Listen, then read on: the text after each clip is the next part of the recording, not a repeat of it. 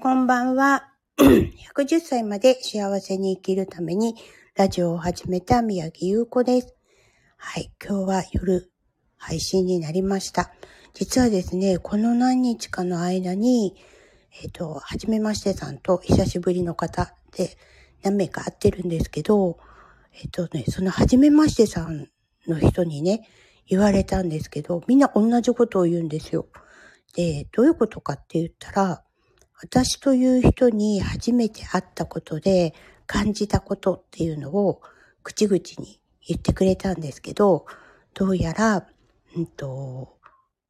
なんていうか、人のことを思って行動する人ですねっていうことを言われました。何やってるかとか言ってないですよ。怖くないですか？みんな見えるの？とか逆に聞いちゃったんですけど、なぜかって言ったら、こうお話をしているとね、なんかその人が見えちゃうっていうコーチングの先生とか、あとはもう本当に、あと残りの人はスピリチュアル系の人なんですけど、その人たちは、あの、過去性とかが見えちゃうとかって言って、で、今現在のあなたはこういうふうにしてますねっていう話をしてくれたんです。ちょっとびっくりって思ったんですけど、で、自分のね、あの、以前やってたビジネスのメンターで親友でもあることを今日電話で久しぶりに話をしてたらね、そうだよねってあなた仕事成功してる時って必ず人のこと考えて動いてるよねって言われたんですよ。そういうことなんだと思って、あの、今現在の私はじゃあどうかしら？って言ったら、あの、人のことを思って生きてると思うんですよ。常にあの、近くにいる人のこととか、これからお仕事を始めてね、起業していきたいっていう人とか、自分の、あの、リンパの生徒さんのね、今後のこととか、そういうことをね、ずっと考えてあれこれ提案するんですけど、まあね、そんな感じの私なので、同じような人たちがよく集まってくるんですね。で、びっくりだったのが、この、本当にこの2週間ぐらいの間に、全部違う業種のネットワークビジネスに誘われました。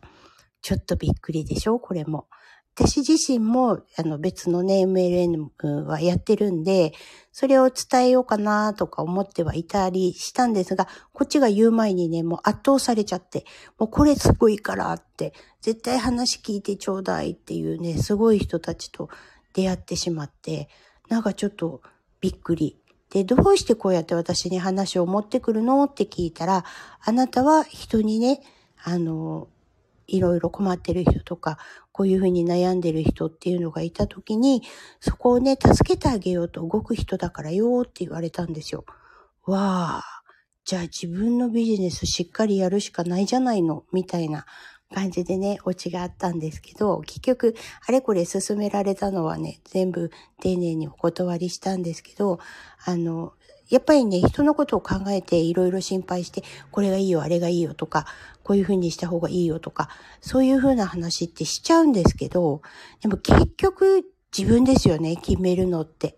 私も今回いろんな方から私のためにということで、たくさんのお話来てますが、でもチョイスするのは私なんですよ。これはすごいよねって、じゃあやってみようかなって思うのは私なんで、私は今現在これがすごいなって思ってることをやっているから、そのビジネスには乗らなかったんですけど、あの、そういう話がね、たくさん来ていました。ちょっとあまりにもびっくりしちゃったんで、インプットとかアウトプットとかの前にね、そこが来て驚きました。そういう人いませんか？もうあなたにぴったりだからとかって言って、このお仕事持ってきてくれたりとかね、する方。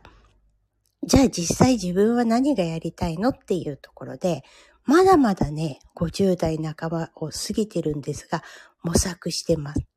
でも最終的にやりたいってことは決まってます。それに対しての資金繰りをするために、あ、これやろうかな、あれやろうかなって思う時はあるんですが、もう今はこれしかやらないって決めてることがあるので、そこをね、突っ走っていけばいいんですが、なんだかダラダラしてます。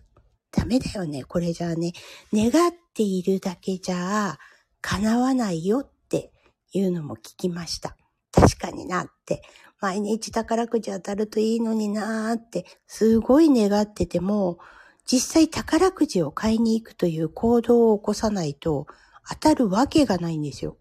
それ分かってるんですけど、もう買ったつもりで当たっちゃうかもしれないとか、ワクワクするのっておかしいですよね。そこをね、たまに冷静になって、やっぱりこうなりたい自分がいるっていうんだったらそこに向けてね、進んでいくのがいいのかなと思います。本当に110歳まで生きてしまったらっていうのを考えたら、